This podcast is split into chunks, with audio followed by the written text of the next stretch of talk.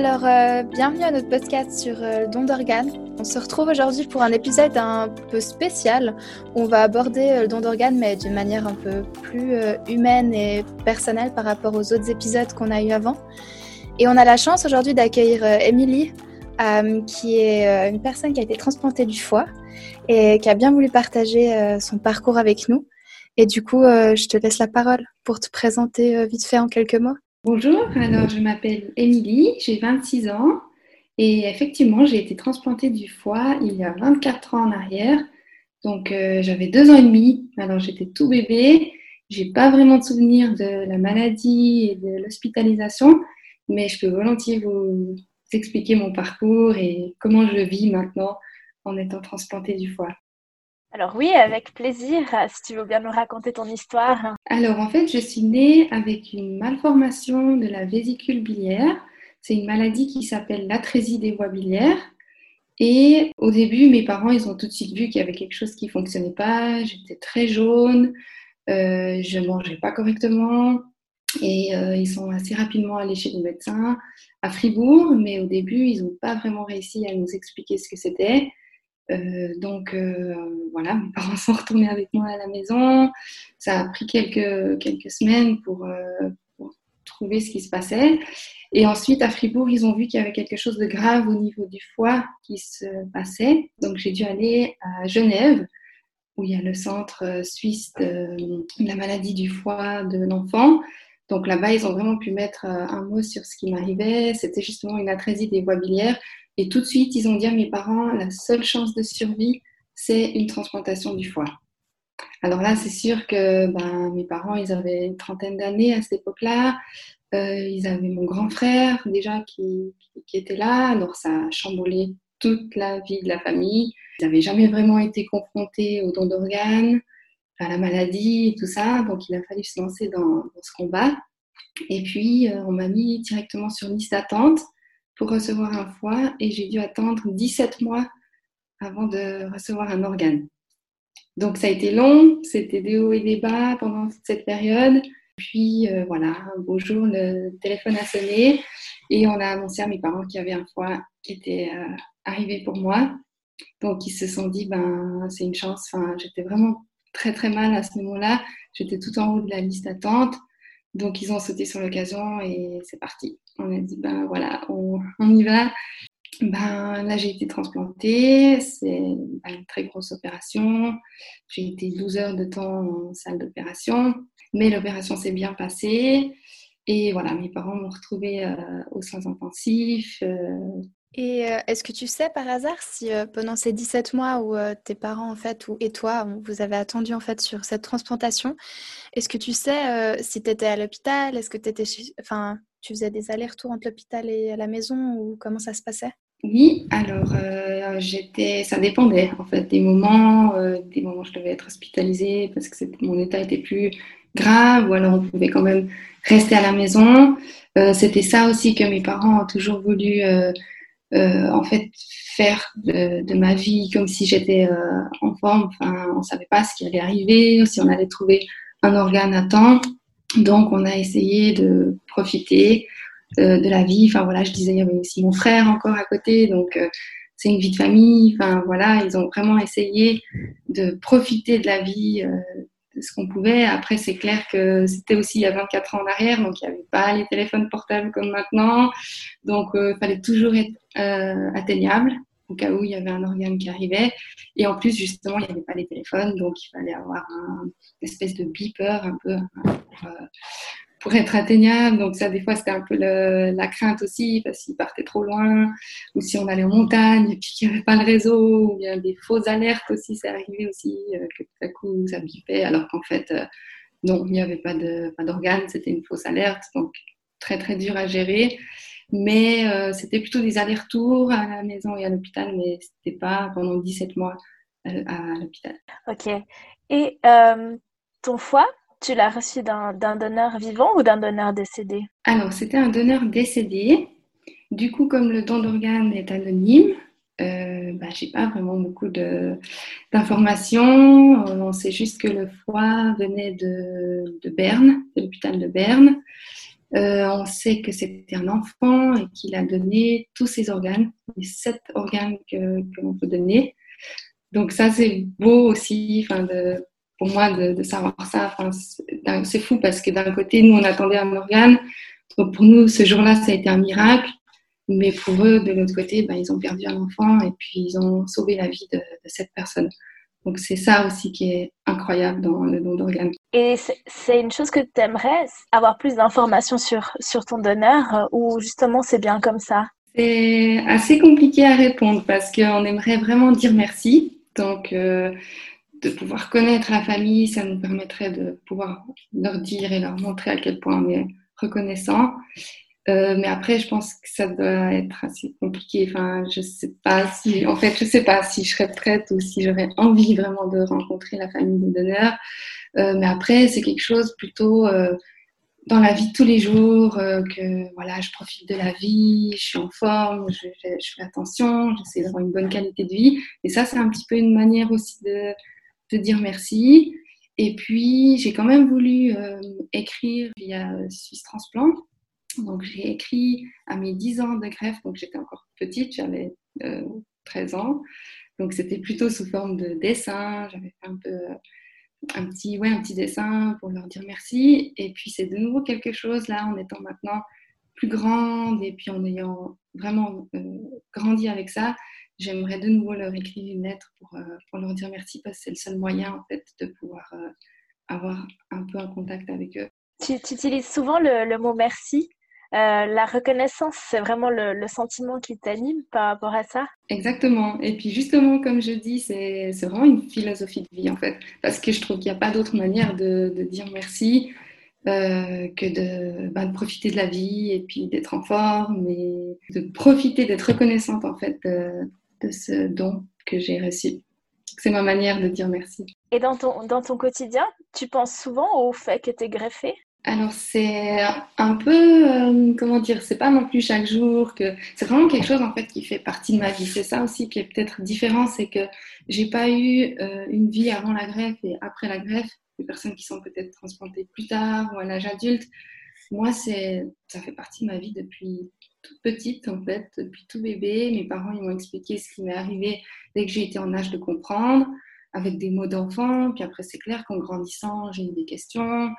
Euh, j'ai voulu comprendre un peu plus. Et puis ça a toujours été aussi rythmé un peu par. C'est clair, je prends des médicaments anti-rejet que je prendrai toute ma vie.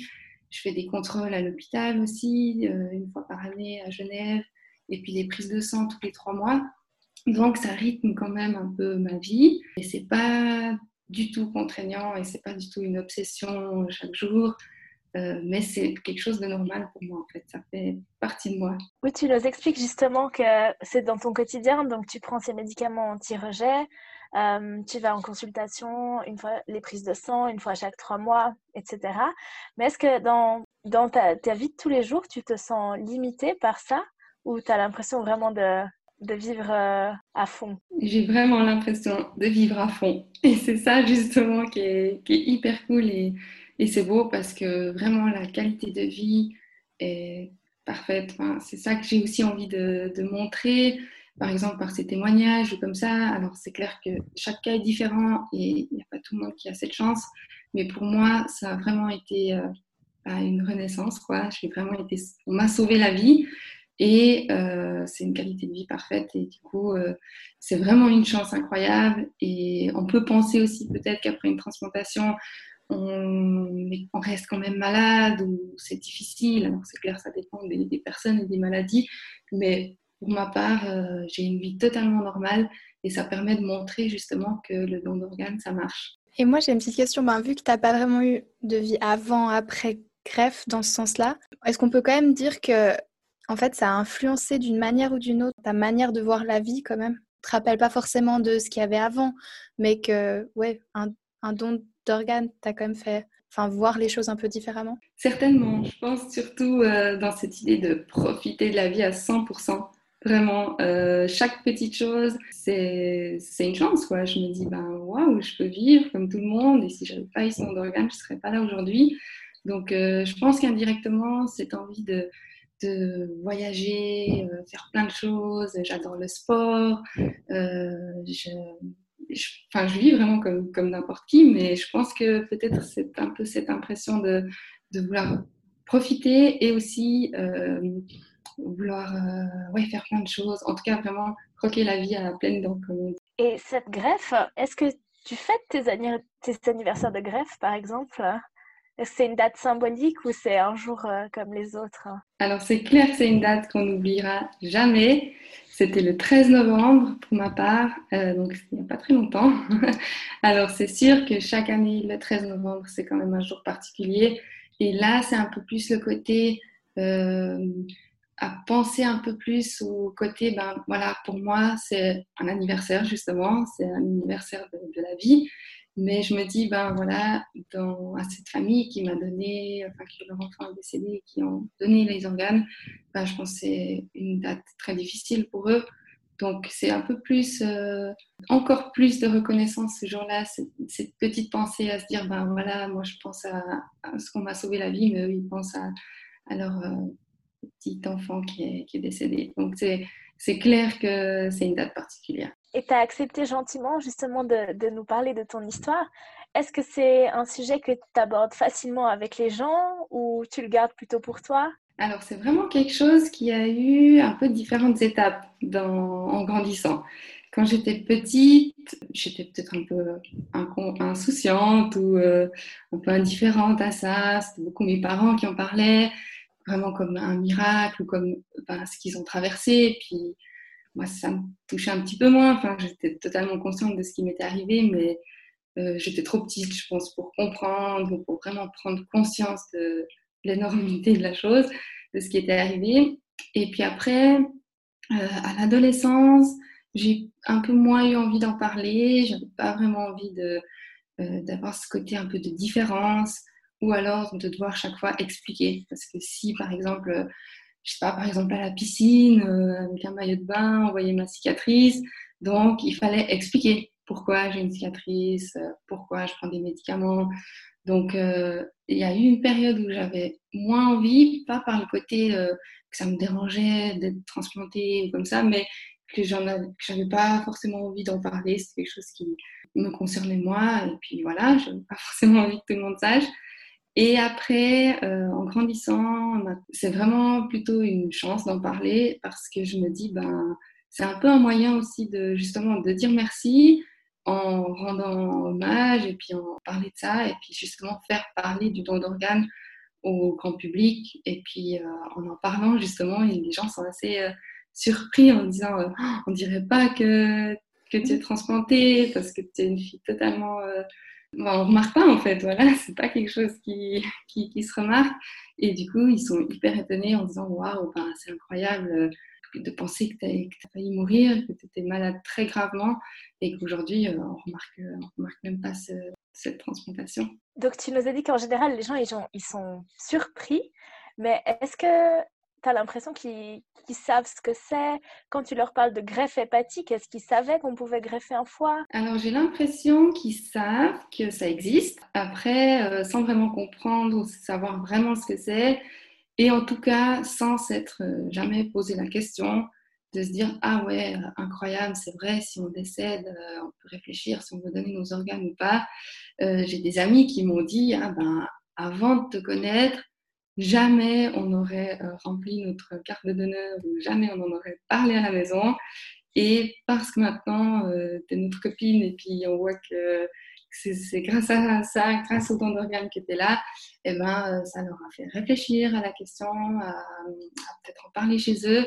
Et puis quand j'entends ça, ben, je me dis, ben, tant mieux. Enfin, c'est triste que c'est dommage quand, que justement ils ne savaient pas. Il faut attendre d'être confronté pour, pour en parler et pour savoir. Mais après, je me dis, ah ben, c'est une petite victoire que, que j'ai pu en parler, puis que ça a fait réfléchir quelqu'un, ça a fait remplir la carte d'honneur et ça a fait peut-être justement euh, parler de ça à la maison. Euh, ah, j'ai une copine qui est transplantée, euh, peut-être auprès de leurs parents, comme ça. Puis c'est comme ça que ça lance le débat, en fait. Et puis, ça, je me dis, ben, c'est pour ça justement que maintenant je réfléchis un peu différemment que quand j'étais adolescente, que je voulais pas forcément en parler. Maintenant, je me dis, ben, si j'en parle, ça lancera le, la discussion. Tu nous parles justement du fait que tu discutes avec les gens. que tu les, tu les encourages justement à remplir leur carte de donneur. Est-ce que toi, en étant transplantée, tu peux être donneuse Je suis pas tout à fait certaine. Euh, en tout cas, j'avais demandé euh, il y a quelques années à mon médecin si j'ai bien compris. Je pense que le foie, euh, clairement non, puisqu'il a déjà été transplanté une fois. mais après, je suis pas 100% sûre pour les autres organes, mais c'est sûr pour moi que j'ai rempli ma carte de donneur parce que on m'a sauvé la vie un jour, donc c'est normal pour moi que si un jour je peux donner mes organes, je donne aussi. Voilà, je ne sais pas 100% sûr si, c'est possible ou pas. Euh, par exemple, pour le don du sang, je sais que je peux malheureusement pas, euh, en prenant les médicaments anti-rejet et tout ça, bah, ça, ça pourrait aussi être une manière un petit peu de, à ma manière de, pouvoir euh, moi aussi sauver des gens. Mais voilà, par exemple, ça, je sais que c'est pas possible. mais le don d'organes, ben, si je peux. En tout cas, j'ai rempli ma carte de donneur. Tu nous parles justement de ton traitement anti-rejet et de ce que nous, on a appris, par exemple, en cours, euh, enfin, côté plus médical, on sait que c'est quand même souvent des traitements qui peuvent avoir assez beaucoup d'effets secondaires. Est-ce que toi, tu as vécu des, choses comme ça? Alors ça, c'est effectivement des questions que je me pose aussi. C'est vrai que ben, maintenant, ça fait déjà 24 ans que je prends ce médicament anti-rejet. Euh, j'ai développé quand même, euh, ben, j'ai une hypertension artérielle. Je sais indirectement que ça peut avoir des, des conséquences. Donc c'est vraiment quelque chose aussi que j'en parle beaucoup euh, aux médecins. Je trouve que c'est aussi ça qui est important, que je sois encore suivie, que chaque année je peux aller euh, discuter avec les spécialistes, poser ces questions, voir avec eux euh, comment on pourrait un peu améliorer ou je sais pas si peut-être un jour quand même arrêter le, le ou mais c'est vrai que c'est quand même quelque chose qui, qui trotte dans la tête parce qu'au final, ben, j'ai été transplantée tout bébé. Donc, justement, j'espère que mon foie dure le plus longtemps possible et que j'ai pas de problème aussi avec des, effets secondaires euh, en sachant que je vais prendre ce médicament pendant certainement encore des années et des années. Donc, ça, c'est hyper important d'avoir le suivi aussi et de pouvoir en parler euh, aux médecins. Est-ce que c'est quelque chose qui te fait peur, justement, que que ton foie il fatigue par exemple et que tu dois repasser par ces épreuves Est-ce que tu y réfléchis des fois ou pas du tout? Euh, Quand même un peu, surtout justement de nouveau avec cette... Euh, c'est déjà long, enfin, ça fait déjà 24 ans et puis... Euh, ce qui est difficile aussi, je trouve, c'est que ben, en fait, il n'y a pas vraiment beaucoup de recul. En tout cas, la transplantation hépatique chez les enfants, j'étais un peu dans les premières en Suisse je ne sais pas exactement en quelle année ça, a commencé, mais euh, j'étais quand même dans les premiers enfants transplantés en Suisse. Et du coup, même maintenant, quand je parle justement aux, spécialistes, 24 euh, ans de greffe, ben, c'est beaucoup. Et puis, ils n'ont pas tellement énormément de recul de plus de 30 ans, je sais pas. Alors, c'est vrai que je me dis un peu, ben, waouh, c'est incroyable, dans les premiers bébés, donc en fait, il n'y a pas vraiment de recul beaucoup plus loin. Donc, effectivement, je me pose quand même la question. Après, euh, bah, voilà, je suis euh, optimiste et puis euh, voilà, il faut prendre la vie au jour le jour et puis on verra. Et pourtant aussi, justement, je vais une fois par année faire mon contrôle à Genève et puis même que ça fait 24 ans, donc c'est loin, mais pour moi, c'est toujours important de ressortir de, de ces examens et puis d'avoir entendu que tout va bien et puis que voilà, on se revoit dans une année. C'est super important aussi d'être suivi, d'avoir un retour, euh, ouais, d'être, de se sentir euh, euh, surveillé, enfin surveillé plutôt, comment dire Rassuré, tu veux dire. Être rassuré, exactement, oui. Et du coup, si tu as envie de laisser un peu un message, quel est le point que tu aimerais que, que les gens retiennent justement de cette discussion? ben, comme je disais justement euh, au début, euh, enfin avant, euh, on n'a pas vraiment, peut-être pas vraiment conscience des dents d'organes tant que ça ne nous touche pas. Mais pourtant, ben voilà, le jour où ça, arrive, justement quand ça arrive à mes parents, pour moi, il a fallu un, un don d'organe pour me sauver la vie. Et du coup, je pense que si on pouvait se poser la question justement dans l'autre sens, de se dire, ben, si un jour moi, j'ai besoin qu'on me sauve la vie avec un, don d'organe, est-ce que je serais prête à, faire le, combat, à, recevoir un organe et puis de se dire, bah oui, si j'aimerais qu'on me sauve la vie, et eh ben peut-être réfléchir aussi, ben alors euh, pourquoi pas donner des organes si justement on serait prêt à en recevoir. C'est hyper intéressant que tu dises ça parce que justement, euh, une personne qu'on a interviewée avant, donc la doctoresse euh, Barbara Wildhaber, elle a dit à peu près la même chose que toi. Que en fait, c'était un peu de voir dans les deux sens, de le voir euh, si nous, on doit être donneur ou bien aussi receveur, genre de voir un peu les deux côtés. Merci beaucoup Émilie, euh, merci d'avoir partagé ton expérience avec nous. C'était vraiment très intéressant d'avoir le parcours de quelqu'un justement euh, et de savoir comment tu t'es sentie et ce que ça impacte dans ta vie. Donc euh, merci de nous avoir accordé du temps et, on espère que vous apprécierez de l'écouter autant que, nous on l'a fait.